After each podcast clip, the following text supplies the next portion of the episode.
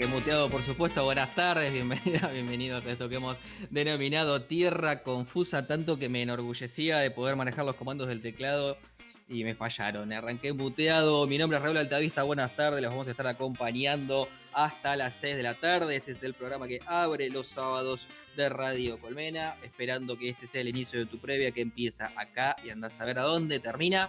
Esto es un proyecto 100% pandémico desde su idea hasta su ejecución. Estamos saliendo, cubriendo un área bastante interesante desde La Plata hasta Vicente López, pasando por Villa Crespo y Lugano. No sé si el Villa Crespo va a durar mucho tiempo, ya les va a contar Sore. Eh, y ya que estamos, le damos eh, la entrada a nuestra compañera Sorelis Marcano, de Mundo Digital. ¿Cómo estás, Sore? Hola, Raúl, todo bien, bien. Bueno, sí, lo de Villa Urquiza, por ahora sí seguimos en Villa Crespo, pero bueno, estaba viendo adeptos por Urquiza, así que bueno, es posible que, que haya un cambio. No sé si eh, aumentamos el área con eso. Aumentamos. eh, avísame porque tengo que entrar a Google Earth y modificar el polígono que tengo hecho. Eh, y calcular el área de la distancia eh, y la, con las distancias que tenemos. Por otro lado, desde Lugano está Matías Taborda, nuestro columnista de música sin estilo. Mati, ¿cómo va todo por allá? Hola chicos, ¿cómo andan? ¿Todo bien? Bien, todo tranqui, tranquilo acá, en casa, descansando un poco, aprovechando de descansar, sí, este fin de extra large. Extra large. Ah, cierto.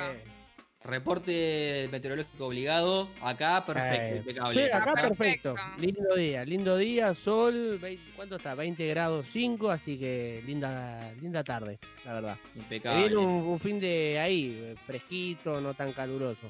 Dice que ya, ah, la- la- dice que ya la- el fin de que viene va a estar, ya llegamos a los 30 y pico.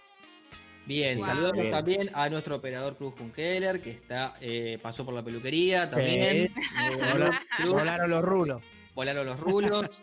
Eh, ¿Quién pudiera no tener esa cantidad de pelo y elegir Sí, qué corte de pelo se hace? Yo tengo que pasar la, la Sí. máquina a la 1 y eh, más Sí, o menos igual. parece que hay algo de pelo eh, y quedamos un poquito mejor. Por suerte estamos haciendo todo en remoto, esto uno puede estar un poquito más, eh, un poquito más suelto de cuerpo. Yo me doy cuenta que hago todas las videollamadas que hago, las hago con esta remera, porque estoy siempre en mi casa, o sea, no, no me tengo que vestir para ir a trabajar. La gente La debe remera pensar de la suerte.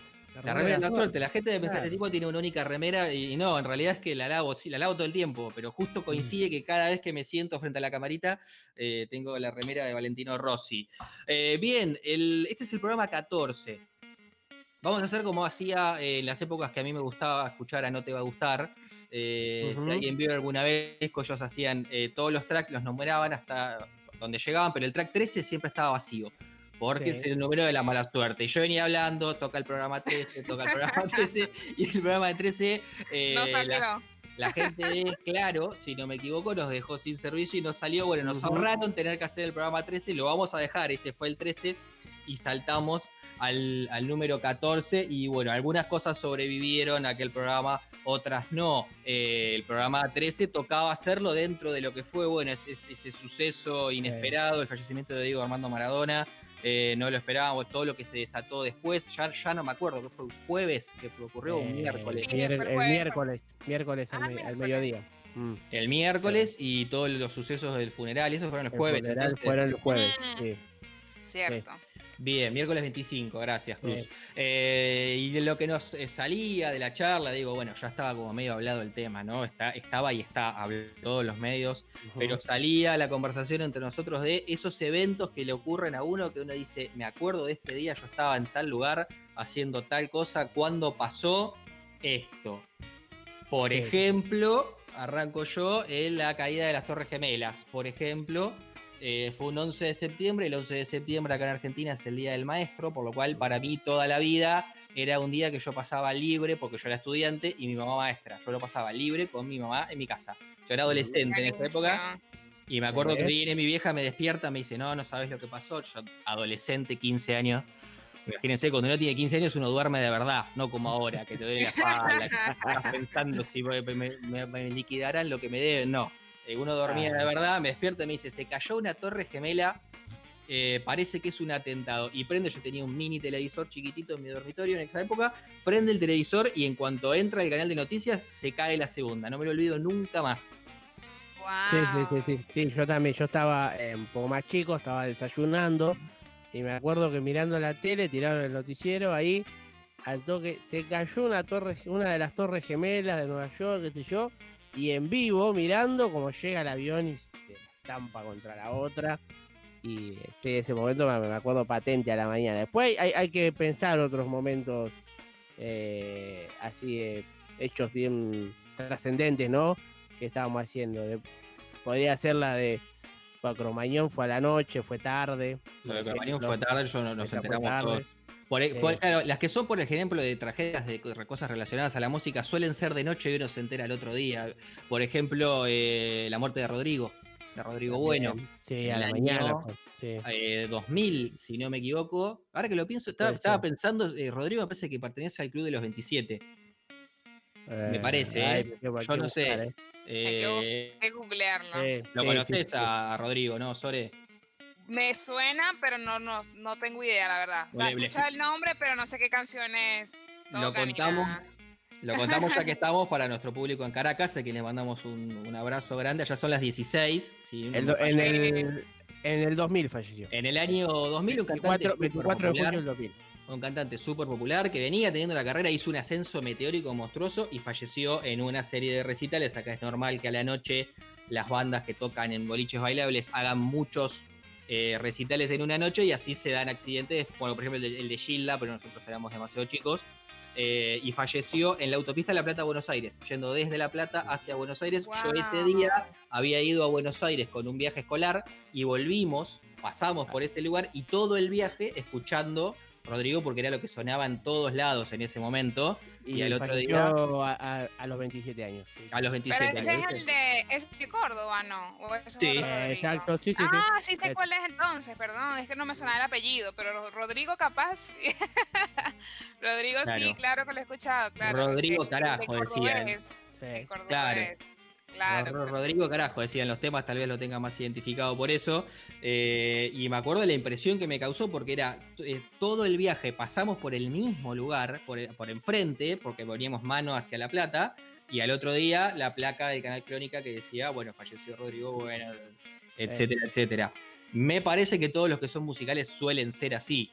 Bueno, eh, Gilda también, fue de noche, también en la ruta. viaje en la ruta con un micro este, también, y al otro día que uno se entera. Y lo que pasa es que el tema, eh, las bandas o los artistas musicales, más de por ahí el por ahí el rock también, pero Pablo la cumbia, o bueno, eh, Rodrigo es más del, cuarteto, era, este, viste, el tema de ir a un recital a otro, de meter tanto show, y bueno, a veces, este, nada, pasan esas cosas. de, Por lo general suelen terminar. Hay unos cuantos, ¿eh? porque después hay como por abajo un, un, nivel BS que también ¿eh? Mm. pasan un montón de cosas. Pero estaba pensando, a ver, eventos de esa manera también eh, deportivos. Eh, Yo me acuerdo de él, ¿cuánto fue? 7 a 1 de Alemania a Brasil en el Mundial 2014. Sí, sí, sí, sí. Me lo acuerdo de estar en algún. No me acuerdo a dónde estaba, pero sí me acuerdo que era como que se escuchaba gol, Ah, qué bien. Gol. Uh, ¿En serio? Gol. ¿Qué? Gol, gol. Así hasta los siete. Sí, sí, sí, ese me acuerdo, ese estaba en casa mirando el partido, no me acuerdo si estaba con mi viejo o acá, no me acuerdo, pero sí, también fue una, pues ve como Brasil sufría, como los, los brazucas lloraban en la tribuna, pues estaban, pero ellos estaban felices de que era la, era su copa, era su mundial, y Alemania arrebató, se los cagó y es espectacular como lloran, como si uno, me acuerdo, abrazado a la Copa del Mundo que tenía de plástico, viste, un brasilero y nada, eso nosotros lo disfrutamos y peor que nosotros llegamos a la final, lástima que la perdimos, ¿no? Pero bueno, hubiera sido lindo ese broche de oro. Yo vi, yo vi ese, ese juego. En Venezuela hay una colonia alemana que es parecida, muy parecida a la Villa General Belgrano. Cuando fui allá me acordé. Eh, y yo fui a ver el juego de Alemania-Argentina allí. Y yo me acuerdo, yo primero empecé hinchando por, por Argentina porque iba como que iban ganando, ¿no? Y de repente cuando mm. fueron, no, este quedó empatado siempre. Eso fue que sí, empatado sí, Sí, pero bueno, Argentina tuvo una serie de situaciones. Una serie. Y después a lo último así como rodeada de puros alemanes y que bueno, yo me voy. mejor, me, cambio de bar. sí, terrible. Pero bueno, sí, el, el, el festejo posterior debe haber estado bastante interesante, me imagino. No sé si Estuvo eh, buenísimo, sí, sí. bueno porque era el lugar, era el lugar eh, para eso, ¿no? Si hubiese ido a un lugar argentino, capaz hubiera sido distinto, pero el lugar alemán, bueno. Sí, digamos, si empieza a correr la cerveza, si empieza a correr la cerveza después del partido, bueno, bueno, ya está, estamos, acá. es Alemania. Yo después otro que me acuerdo, tal vez este es un poquito más de acá, de, mi zona, el eh, Deportivo también, el 7 a 0 Estudiante Gimnasia eh, porque fue un día de la madre. Ah, día de la madre. no me acuerdo tanto. Todo el mundo estaba, claro, acá, acá la gente es de un club del otro, o simpatiza por uno por el otro. Todo el mundo lo estaba mirando, aunque sea estaba en el televisor allá de fondo. Eh, y yo me acuerdo, mi familia, todos de gimnasia, todos, todos, todos de gimnasia. Y era medio, medio parecido al de Alemania, pero, pero no se recibía bien. Era como, gol, otro más, otro más. Que, y aparte de gimnasia que siempre con estudiantes, este, por ahí no, me acuerdo exacto el historial, pero por ahí estudiante le, creo que no, no, sé si venía más, más de racha estudiante que gimnasia. Sí. Y ahí fue, ¿no? Uno que justo cortó la racha de, partidos de partidos perdidos contra el, clásico rival. no me acuerdo en qué año fue. 2007, eh, por ahí. Ah, sí. Sí, sí, sí. Vamos a vender un poquito lo que vamos a estar comentando el día de hoy. Como dijimos, este programa lo habíamos pensado originalmente para salir eh, justo ahí en estos días que había estado, estado, ocurriendo y estaba en boca de todo el mundo eh, el fallecimiento de Diego Armando Maradona. Entonces, algunas temáticas eh, permanecen desde aquella época. Yo voy a contar ya que estábamos, nos metemos en la columna blog de cine, algo que al que le gusta el fútbol me, dirá, de eso vas a hablar, es obvio, pero la verdad que sí, me parece que vale la pena. Vamos a hablar del documental Héroes, el documental que cuenta eh, la victoria del Mundial de Argentina, la selección argentina en el año 1986. Una película que acá la conoce muchísima gente porque se cansaron de verla y reverla porque es el Mundial que gana Argentina. Pero a quien no les gusta el fútbol, a quien no nos gusta el fútbol, nos gusta igual por otros motivos. Entonces, sobre eso quiero hacer hincapié y charlar un poquito sobre esta película que es especial entre un montón de otras que se le parecen. Por otro lado, en Mundo Digital, sobre que vamos a estar comentando el día de hoy. hoy vamos a hablar del cloud computing o la computación en la nube. La vez pasada habíamos empezado a hablar un poquito sobre la nube, pero como lugar de almacenamiento. Y bueno, quedamos em, con, tu, con, tu, con tu contribución, bueno, quedamos en hablar un poquito más de los otros usos que tenía, que tiene la nube como tal. Perfecto, entonces computación en la nube, lo que se viene, lo que estamos haciendo ahora. Música sin estilo, ¿qué nos va a traer hoy Matías Taborda? Eh, un poco de la historia de Ross Stewart. Digamos la, primera parte, sus comienzos. Hasta ahí, principio de los 80, un poco. Pues tiene una carrera larga el muchacho, entonces dije, vamos a ver la primera parte. Sí, y me parece que agarraste la mejor parte, ya lo vamos a estar comentando. Eh, vamos a ir a, escuchar un tema, vamos a escuchar un tema del cuelgue. Esto es Tierra Confusa, vamos hasta las 6 de la tarde donde pasa de todo y nadie sabe explicarlo.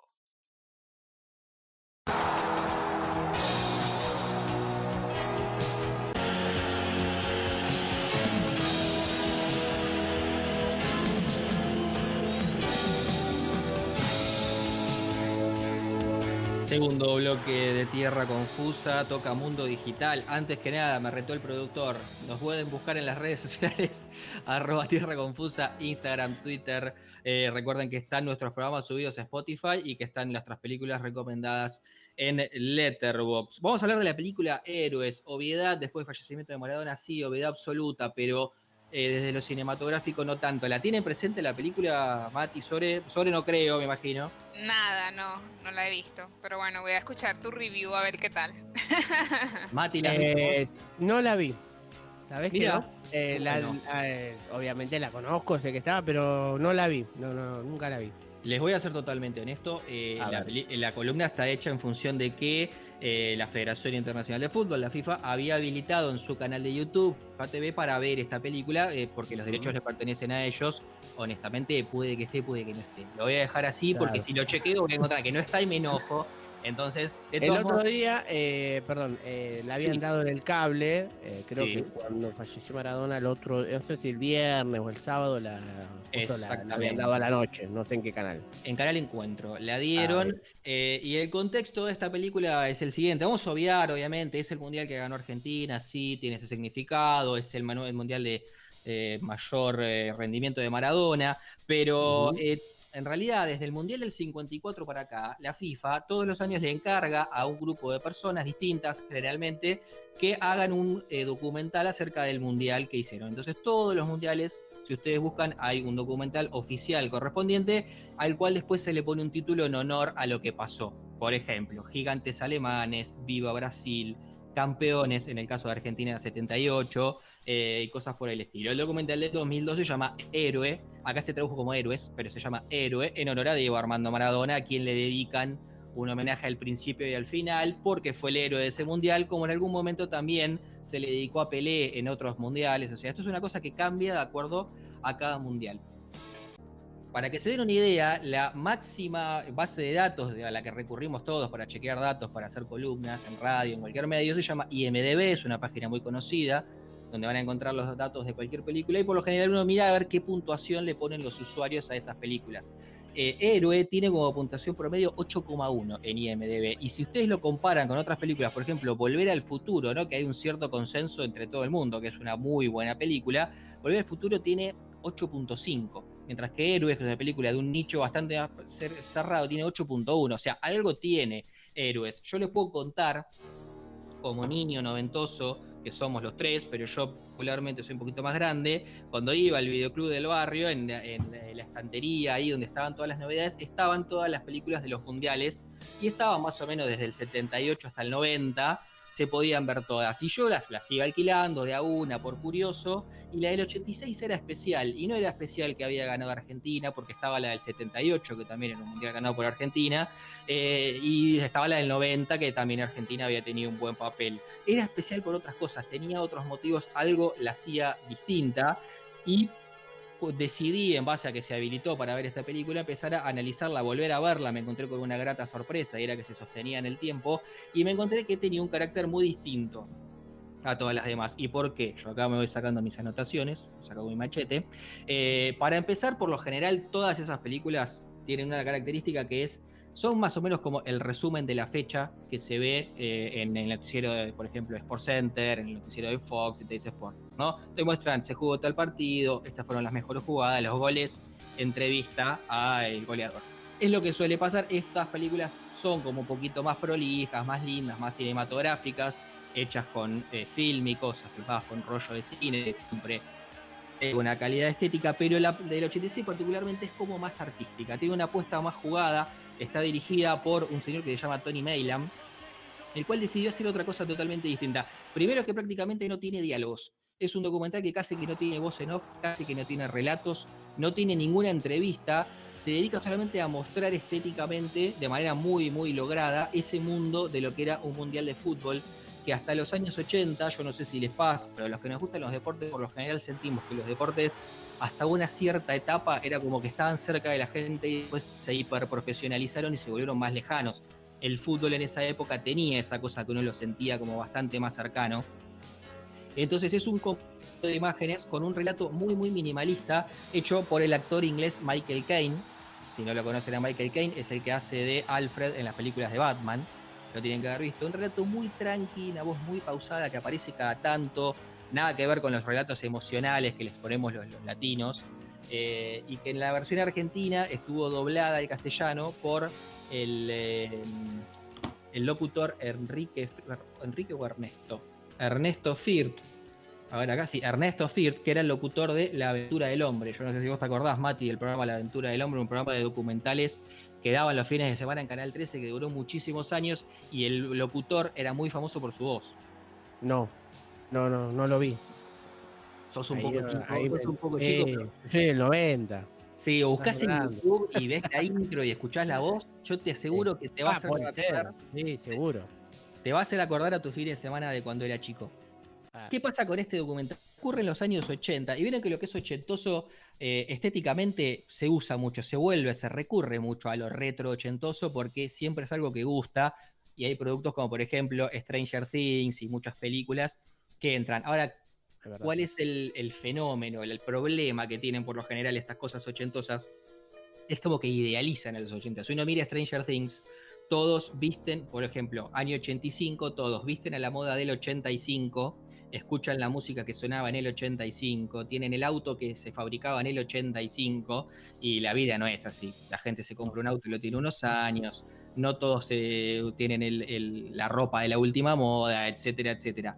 Acá estamos viendo 80 de esas de esa estética que a la gente le gusta revivir, pero reales.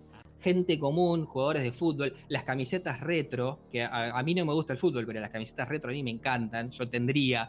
Si, fuese un poco caradura, tendría camisetas retro y le diría a la gente no me fútbol, me gusta esto, y me pondría las remeras, nada más. Y carecen de esa idealización que, que le da como una cosa media romántica porque es como nostálgico ver eso, pero eh, con, una dimensión real. Es como cuando uno ve, eh, escucha un disco grabado en estudio y lo escucha en vivo. Es otra cosa. Es algo distinto, es como más real y más eh, humano. Otra cosa para destacar que tiene este documental es los planos, la manera en la que enfocan a los jugadores. Vieron que la típica forma de mostrar un resumen de un partido es la cámara desde arriba, que va siguiendo, se ve un pedazo de la cancha, los jugadores que corren. Esto está filmado a nivel del suelo, salvo que tenga que mostrar algún gol importante. Esto está filmado a nivel del suelo, desde lejos, con lentes muy largos, que siguen, enfocan solamente al jugador casi en un primer plano. Todo lo que está un poquito antes y un poquito después se ve fuera de foco. Entonces, cuando los jugadores van corriendo y se van moviendo, parece que van a toda velocidad. Forma ideal de mostrar el mundial en el que brilló Maradona, que agarraba la pelota y empezaba y corría 100 kilómetros por hora llevando la pelota, y eso era lo que deslumbraba a todo el mundo. Mostrado con esta cámara, el famoso gol a los ingleses, donde pasa así de personas, está mostrado de esta manera, se lo ve a él en primer plano y todo pasa a toda velocidad hasta que llega un momento que se cae al piso y patea y mete el gol y parece que todo pasó a 100 kilómetros por hora no solamente ese momento espectacular, sino muchos otros de otros jugadores que tal vez a veces ni nos acordamos, ocurren de la misma forma. Entonces tiene una calidad estética, con muy poco diálogo, con muy poco, con ruido de ambiente, que la verdad que hace que sea bastante agradable de ver, incluso para quien no le gusta el fútbol. Y algo que le agrega mucho, pero mucha, mucho interés a este documental es la música. Uno escucha la música y dice, esta música tiene algo en particular. De hecho, nosotros, nosotros estamos escuchando ahora de fondo eh, la, parte de la banda sonora que juega en el resumen del partido entre Francia y Brasil, que es un partido que llegó a penales, tuvo un final bastante emotivo. Si uno se pone a escuchar esta pista sola, suele, van a encontrar que tiene cosas como saltos medio raros, saltos de música que uno dice, ¿por qué de repente algo que se supone que es un compás y se repite varias veces, acá corta? Porque la música está hecha específica para las escenas. ¿Vieron como en una película de acción? No sé, cuando el, el protagonista hace algo justo en ese momento, la música pega el golpe la música está hecha de esa manera y el que hizo la música de este documental es nada más y nada menos que Rick Wakeman, el eh, tecladista de la banda Yes, ícono del rock progresivo, autor de 200 mil millones de discos, bandas sonoras, dos bandas sonoras, por ejemplo, de estas películas que encarga la FIFA, y tiene esa música ochentosa con esos sintetizadores, esos sonidos bien, bien gruesos de fondo, que te traslada totalmente a los 80. Y hoy en día se imita mucho, hoy en día está lleno de música que imita este tipo de películas. Eh, eso es lo más interesante, lo más eh, grueso que hay para decir sobre el documental. Después, por otro lado, la edición es espectacular, el ritmo que tiene es hipnótico, uno se queda mirándolo solamente por, por la belleza de las imágenes, que al que no le gusta el fútbol dirá, me estás hablando de fútbol, y sí, imágenes de fútbol tienen como esa cosa que parece en un videoclip, es una cosa fluida, uno ve los jugadores que van como flotando en el aire, es impresionante lo que tiene, y para quien le guste el fútbol, aunque sea un poquito, que tenga ciertos recuerdos, vemos a muchos personajes en su mejor momento. Ni hablar de, bueno, Maradona, toda la selección argentina, eh, el técnico Carlos Vilardo, que en esa época era un señor que tendría unos treinta y pocos años, estaba muy joven, eh, Enzo Francescoli en su mejor momento en la selección de Uruguay, eh, Carl Rummenigge, Rudy Feller en Alemania. Eh, los hermanos Laudrup en Dinamarca, cosas que eh, a quien tenga así como algunos recuerdos de aquella, de aquella época le van a evocar un montón de recuerdos lindos. Y esto es tan así, digamos, es como tan musical la forma que está hecha este documental, que no hace falta encontrar la versión traducida al castellano, combinar la versión de Michael Caine y la cadencia de la voz de Michael es totalmente agradable de ver, incluso si no está ni subtitulado y uno no, escucha, no entiende lo que dice. Eh, si lo quieren, si les interesa buscarlo, está disponible desde hace un tiempo en el canal de YouTube de la FIFA que se llama FIFA TV. Lo buscan como Héroe, Giro en realidad, porque está el título original en inglés. Y si no, está también en YouTube la versión argentina que les comentaba, con, con los relatos en castellano argentino, dividido por partes para ver también en YouTube. no sé si le he logrado interesarlos. La película dura un minuto, una hora veinte que corto te iba a decir, un minuto veinte era pero un resumen El trailer. El trailer dura, nada más. Dura más la película que la columna que estoy haciendo yo. Eh, no, no, se, ve interesante. Me gusta eso de, de como lo. El, la, ambientación realista de, los 80, eso a mí me llama bastante la atención. Y bueno, lo, como dice lo de las tomas y eso es, parece ser interesante, la verdad. No tanto como, como dices tú por el sentido del fútbol, que tampoco soy muy fanática, me gusta, pero no, no, no, no lo sigo, eh, pero también como, como una obra de cine, ¿no? Como algo diferente. Exactamente, es una cosa, un hecho cinematográfico que los, todos los demás, si uno pasa a la película siguiente del año 90, ya tiene otra vez como un tono un poquito más televisivo y de resumen de la fecha de fútbol. Eh, si bien mm, la del 90 creo que también está bastante bien, eh, la del 86 no tiene comparación. Los invito, los repito, está en el canal de FIFA TV en YouTube. Eh, y yo ahora me voy a tomar un descanso porque creo que hablé demasiado. Son las cinco y media de la tarde. En un ratito seguimos con eh, Mundo Digital a cargo de Solis Marcano. Vamos a escuchar un tema cruz y ya volvemos.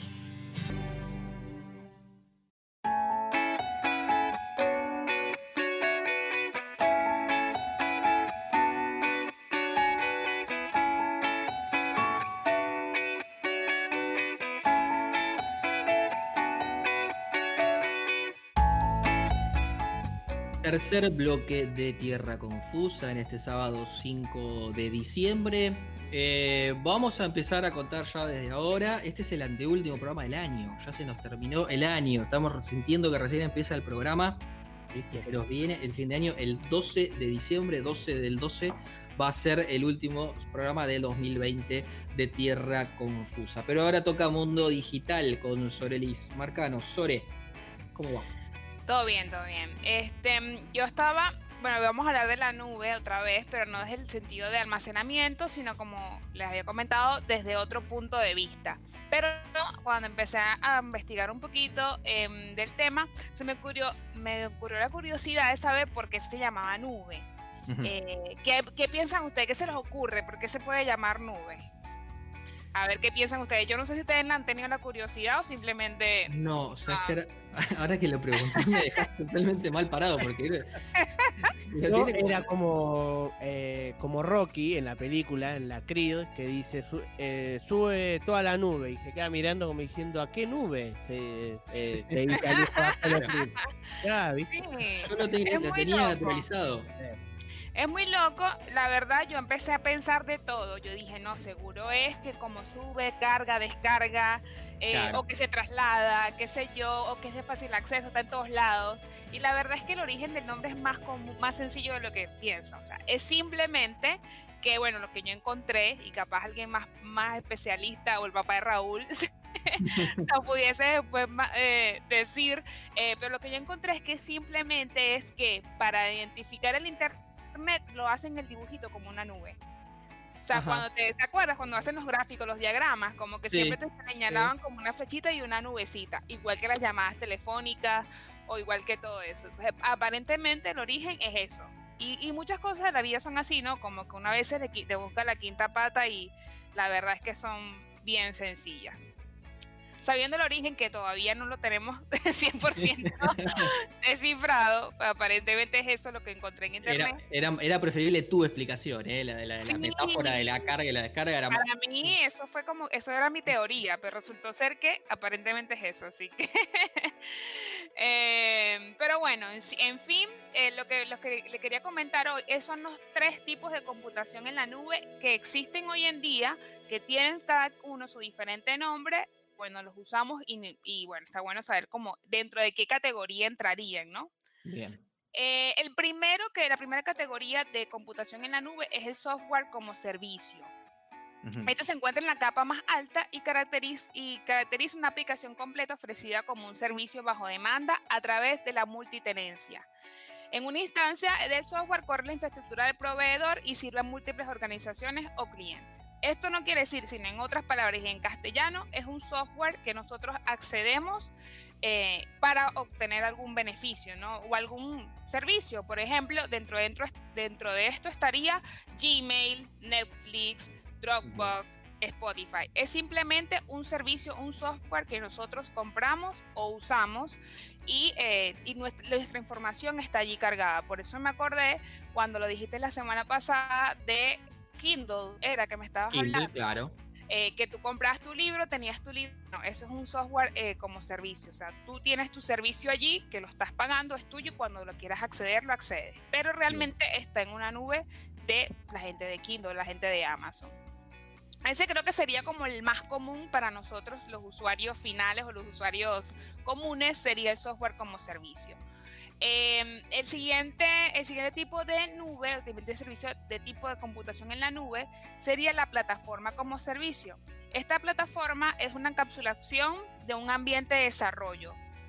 Em, entre otras cosas, para resumirlo, esto simplemente es que la, empresa que te presta el servicio de la nube te eh, presta el servicio como una computadora virtual, en donde tú eh, vas a tener ciertas condiciones para usarla como programador. Este es más que todo para otro nivel de usuario, donde la persona que, em, que lo va a usar no va a tener que instalar el Java o el sistema que va a utilizar para programar, sino simplemente se mete en la nube y ya ahí está todo su entorno configurado para usar. Sobre eh, una consulta, así, para ahí puede ser difícil, pero por ejemplo, sitios como por ejemplo Wix, donde uno puede entrar y trabajar sobre su página web, que es algo que se podría programar línea por línea también. Eh, puede, ¿Podría entrar en esta categoría o, el, la otra? Sí, yo creo que entraría así porque lo, uno de los ejemplos que vi es la gente de eh, WordPress. No sé si es tan parecido, exacto, pero sería eso. Como que no, no requieres tener tú en tu, en tu computadora instalado las herramientas para programar, sino programas directamente en el Internet. Bien. Y em, el siguiente tipo es un poco más, más profundo, que sería la infraestructura como servicio, que también se llama en algunos casos el hardware as a service. ¿okay? que se encuentra en la capa inferior y es un, es un, medio para entregar almacenamiento básico y capacidades de cómputos como servicios estandarizados. Esto quiere decir, esto sí es más allá de la virtualización, no solo del ambiente, sino de la, de la computadora física. O sea, esto ya quiere decir la memoria, el, la capacidad de almacenamiento, como que te compraras un servidor, pero el servidor está en la nube. Entonces, en estos casos, creo que estos son más que todo para otro tipo de usuarios, más que todo empresas grandes, obviamente, porque este, son las que requieren estas, estas instalaciones. Y los principales proveedores de estos son Amazon Web Service y Azure dentro de otros. Creo que Google también tiene, obviamente tiene algunos de esos, creo que IBM, eh, Oracle, eh, pero bueno, esos son los, la infraestructura como servicio. ¿Cuáles son los, eh, la diferencia fundamental de estos tres tipos de plataformas? Viene dada por el tipo de mantenimiento y soporte. ¿Ok? Por ejemplo, una plataforma de infraestructura como servicio, el usuario tiene acceso al software y a su configuración cosa que los usuarios como software as, a service no tienen. ¿ok? El software as a service tú nada más lo usas, no puedes configurar, no puedes hacer nada, solamente lo usas como hoy en día lo hacemos. En Netflix no entramos a ver cuáles cosas nos salen, no, eh, nos sale lo que nos, lo que nos, lo ah, que ellos nos dicen. Qué lindo sería poder programar Netflix yo, qué cómo me gustaría. Y que no me muestres esta basura, por favor. Claro, sí, sí no, me, no me saquen las películas buenas, por favor. Que no quiero ver las 10 que, que la gente ve, no me importa. sí, tal, cual. tal cual, exactamente. Y otra cosa, y por último, eh, la plataforma as a service. En cambio, un servicio de la plataforma as a service solo requiere acceso al software que, que, que forme la plataforma. Bueno, en este caso es eso, está como el, el el hardware contiene todo lo que las demás, ¿no? Como que va desde lo más sencillo hasta lo más profundo, que va a variar obviamente dependiendo de, del nivel de la empresa, ¿no? del, nivel de la empresa y de necesidades del usuario, ¿no? Obviamente nosotros mayormente necesitamos software as a service, pero bueno, eh, dependiendo del, del usuario y de las necesidades, se adaptan. Así que bueno, esa fue la computación en la nube. No sé si tienen alguna consultita más. No, nada, quería. Eh, para mí es muy loco que uno, porque antes vos decías, bueno, voy, compro tal película, compro tal disco, ¿no? Y ahora vos decís, no, yo tengo la plata, yo pago la plataforma Netflix y quiero estas películas. Y no es que vos, o sea, te adueñas, porque uno inconscientemente dice, no, esto lo pago y ahora yo tengo. Es lo que te van subiendo ellos, ¿viste? Eso es lo, lo loco. Es como también Spotify, que por ahí decís, uh, tengo toda la discografía ahora metida dentro del celu, de cualquier tablet, y por ahí te sacan una canción por X motivo, la tuvieron que borrar y a vos te gustaba esto, y vos decís, ahora me, cagaste. O sea, sí, eh, al final pago, ver esto, quiero escuchar esto, leer esto, y eso es lo loco, lo, lo, de todos modos, ¿no? Existe la otra variante, por ejemplo, películas, uno en, en, YouTube hay un sistema de alquiler de películas, donde uno paga con su ah, tarjeta y se la habilita, pero uno también la puede comprar y uno la compra y la película está ahí. Está, ahí. No, la tenés en tus manos, la tenés ahí arriba. Claro, es como el libro de Kindle. Yo tengo el aparato, pero si lo, si lo, pierdo y me compro otro, me logueo y lo bajo. Eh, y la película la, mantengo o el libro lo mantengo. Eso es increíble, porque aparte eh, también se genera como una cierta falsedad, ¿no? Porque uno cree que eso está en la nube. No, no está en la nube, como decía Sore la semana pasada. Eso está en un servidor. Capaz que el servidor está en California, pero está, es, es raro. No sé. Sí. Es verdad, es raro. Son las 17.42. Nos queda todavía música sin estilo. Creo que llegamos con suficiente tiempo. Vamos a separar Cruz y luego seguimos con eh, Mati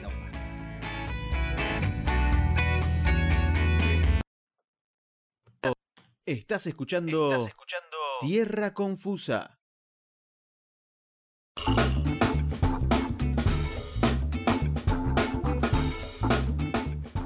Voy a arreglar lo del teclado, ¿eh? después les voy a mostrar una foto de lo que tengo acá porque tengo dos teclados de mala calidad a los que les andan algunas teclas y otras no. Entonces, entre los dos hago un solo teclado eh, y zafo de comprarme un teclado de calidad, un no sé, con un teclado bueno, los que usan los gamers, esos que llaman teclados mecánicos. Con luces, con luces en todo el teclado. Con luces, que llamamos teclados mecánicos, etcétera.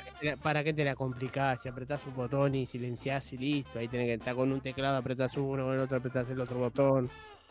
La no, no, no la, no la complico, no la complico. Un teclado bueno debe salir 10 mil pesos, no sé cuánto es, pero en serio, eh, los buenos se van. Ustedes piensan que un auricular como la gente está 4 mil, 5 mil pesos. Totalmente. Eh, tu, silla, tu silla, la que está sentado vos, que no, nos vemos, ¿esa, silla, ¿esa silla gamer o es de oficina? Es de oficina, pero es. De, es de una silla gamer vale 50 lucas para arriba, mínimo. Totalmente, es verdad. No, no, no, una locura. En una notebook. a mí, por ejemplo, esta máquina tengo, hace un mes y medio tengo la batería que si la desenchufo no arranca más. Y enchufada me dice, la batería ya no funciona más. Estoy la, la batería. Claro, y estoy buscando a ver si la puedo conseguir. Todavía no, no, no tuve chance, así que nada. Voy a ver si de alguna forma tengo que comprar, porque comprar una notebook vale fortuna. Eh, estoy con las cosas tecnológicas. Y esta fue la sección de quejarnos de la economía. los precios.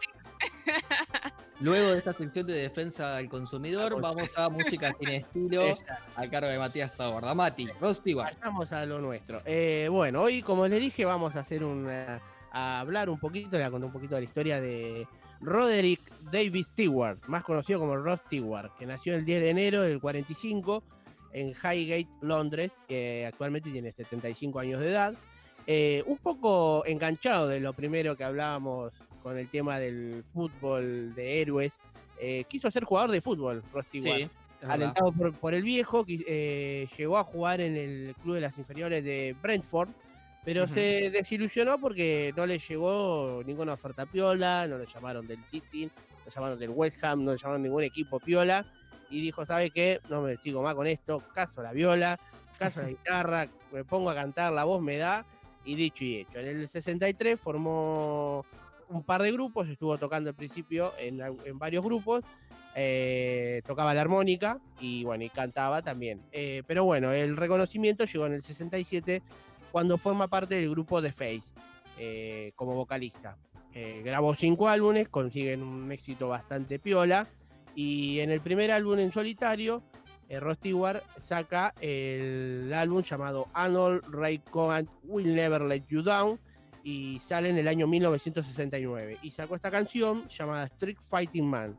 escuchamos un poquito. Dale.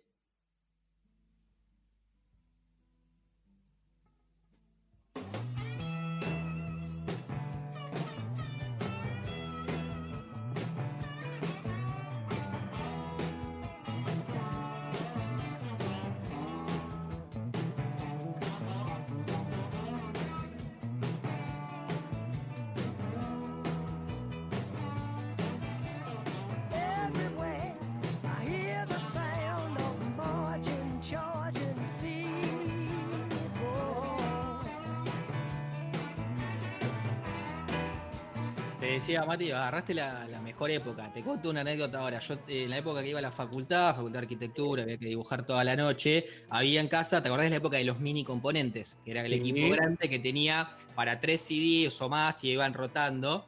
yo siempre me ponía, había un CD de Pink Floyd que yo escuchaba bastante siempre. Para, perdón, perdón, bastante moderno el mini componente. Por lo general era, era, era, el de la A, que era piola con la compactera, las dos caseteras abajo. Exacto. Tuve el que tenía el vinilo arriba, ¿eh? Y, ah, mirá qué piola. Ese, después ya sobre el final. Yo hace un montón tengo ganas de eh, eh, hacía dos años atrás tenía ganas de comprarme una bandeja de vinilo. Estaba que me iba a comprar las baratas, viste, la, la, valijita. La valijita. Bueno, muchos mucho me decían que no suena bien por la púa que yo, y averigüé y estaban de, de 8 lucas, 10 para arriba, mínimo. Pero bueno, quedó ahí. Bien, bueno, la cuestión es que yo en, esa, en ese aparato ponía eh, el lado oscuro de la luna de Pink Floyd mientras dibujaba, que era tranqui, y cuando ya estaba medio jugado y se hacía tarde a la noche, cambiaba el disco y pasaba al otro que era unos que tenía mi mamá de eh, la época que, que, arrancó a ponerse melódico. Rosé igual y empezó a cantar temas tipo de Frank Sinatra, cosas así, y ya cuando empezaba a sonar ese era porque estaba jugado, porque ya no, no llegaba a dibujar lo que tenía que dibujar para llegar al otro día con algo decente para entregar, así que lo tengo muy grabado. Ah, o sea que eran los, cuando digamos, cuando eh, tuvo su, segundo, su segunda parte, que es lo que yo dejé afuera, ya en principio del 2000, que eran los grandes hits de boleros americanos. Era y te agradezco, te agradezco que lo hayas dejado afuera. están buenos, hay algunos, eh, hay, eh, hay, hay momentos para escuchar ese tipo de música. para hacer trabajo, para hacer plano, esas cosas, va. Ahí estaba bueno, sí, sí, la verdad que sí servía. Obvio. Este, bueno, seguimos. Eh, luego, en el año 1970, sacó un segundo disco llamado Gasoline Alley, que tuvo sus buenas ventas, pero el éxito fue en el 1971, cuando lanzó su tercer disco llamado Every Picture Tells a Story, que lanzó la canción Maggie May.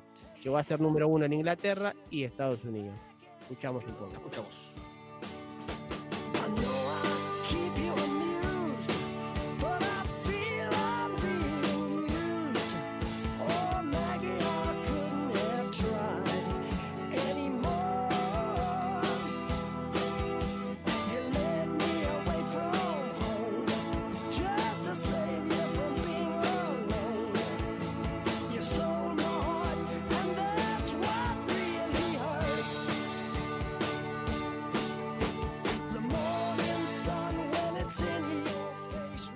Todavía no hay ninguno de los que tengo en mi playlist. Tengo dos o tres de estos en mi lista de Spotify, pero todavía no he llegado a los que tengo yo. Espero, que estén. No sé, no, no, no sé la lista hoy. Eh, este es conocido. Este es uno. Creo que es prácticamente el primer hit, furor, fue este tranquilamente. Ahora, por ahí, seguramente estos, los, tres que faltan, seguro los tenés. Ah, eh, pasamos al 1975. Se traslada a vivir a los Estados Unidos y ahí saca su álbum Atlantic Crossing que lanzó una de las canciones baladas más lindas de toda su carrera, llamada Sailing. Esta seguro que la tenés, Raúl. Ahora sí.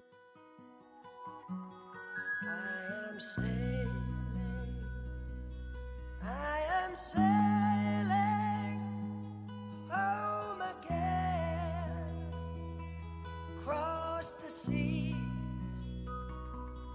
I am sailing. Stormy waters to be near you, to be free. I am flying. I am flying. Decime si me equivoco, ¿esto no te parece que se podría convertir en un tema de cancha? Que podría pegar con un poquito más de ritmo, ¿no? Un poquito más arriba, pero. Sí, sí. Yo esto de algún lado lo escuché para ya está, Cruz me da la ración, ¿no? Es como que te la manejas con el, bombo y los platillos de fondo, me parece, da más rápido. Jugadores. Dale, ve. Eh, le cambiamos el estilo. hay veces que me pasa, que soy cero futbolero, pero digo, esto sonaría tan bien en la cancha. Importa. Sí, hay, hay, hay, hay canciones que podrían ser de, cancha. hay que modificarla, como decir, mejorarle un poco el ritmo, hacerlo más arriba, pero. Claro. Hablando de canciones de cancha, chicos, yo me enteré acá que una canción venezolana, eh, o sea, de folclore, de venezolano, es la canción del Boca que se llama Muerto Café. Imagínate tú, o sea, ni me lo imaginaba en Venezuela y de repente guitarra acá tan tan tan tan tan y yo no puede ser que es esa canción. Ah, mira, ah, esa canción. Ah, mira. no, no sabía. No, yo no, mucho de o sea, a ver, ahí estoy más, me acerco un poco a Raúl. Me, eh, eh, me encanta el fútbol, pero de las canciones, algunas sé por ahí de quiénes son, eso, pero no todas. Ni, ni de todos los clubes eso quería decir, eh, si uno agarra, y eh, que podríamos dejarlo como un ejercicio ¿no? para la segunda temporada, eh, si uno agarra las canciones y se pone a buscar el origen, a veces que queda totalmente pasmado. ¿eh? Justo yo iba a decir algo parecido a lo que decía Sore, hay, son insólitos. Uno dice, bueno, deben ser todos temas de gente popular. No, no, no, hay temas que salen no, no, no. hay, Bueno, hay, una canción de, que cantó Rostigual ya en la segunda parte de su carrera exitosa, cuando sacó el disco de grandes éxitos del rock, eh, una llamada, eh, ¿cómo era? It, a Harche, que la cantaba una mina, no me acuerdo ahora el nombre, que es, es muy balada y es canción de fútbol. Acá la, hicieron muy, muy arriba. Y la escuchás y nada que ver. Eh, pero lo vamos a hacer, ¿no? para la segunda temporada vamos a hacer las canciones de canciones de cancha y vamos a buscar su, su origen. Estamos este, complicadísimos de tiempo, ¿eh? Ya, lo hacemos, ya lo hacemos, ya lo terminamos. Vamos con el cuarto. En el 78 lanzó su álbum Blonde, Blondes Have More Fun. Este disco tuvo una gran radiofusión en, en las radios de casi todo el mundo. Alcanzó la primera posición de la Billboard 200 gracias a la canción, lo voy a decir en español porque es más fácil, ¿Crees que soy sexy? Que esa seguro la tenés. Ahora sí.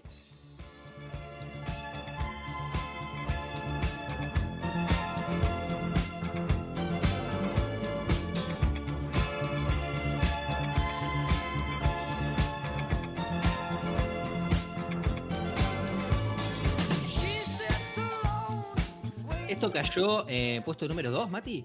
¿O me estoy equivocando? Sí, puesto número 2. ¿Y qué será el 1 si esto es el 2? Esto va a ser el 1, ya te voy a contar. El puesto número 1, saltamos al año 1981, porque fue un artista que no se quedó en el tiempo y se fue modernizando a medida que iba pasando los años. Eh, fue cuando sacó el álbum Tonight I Am Yours, donde demostró que era un artista que justamente pasaban los años y se iba modernizando y se iba ayornando a la época y la canción, que para mí es una gran canción, y la verdad que acá fue cuando me hice poco fanático de, de Ross aparte del CD que tenía en casa desde la época del 90, cuando sacó la canción Young Turk, que estuvo en el GTA San Andreas, era vicioso y me acuerdo de esa canción. Muy bien, le escuchamos.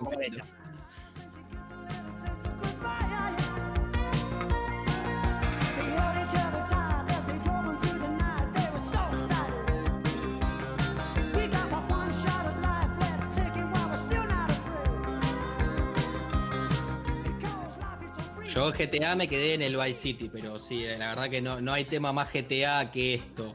Eh, este es el puesto número uno, ¿verdad, Mati? el último puesto, exactamente.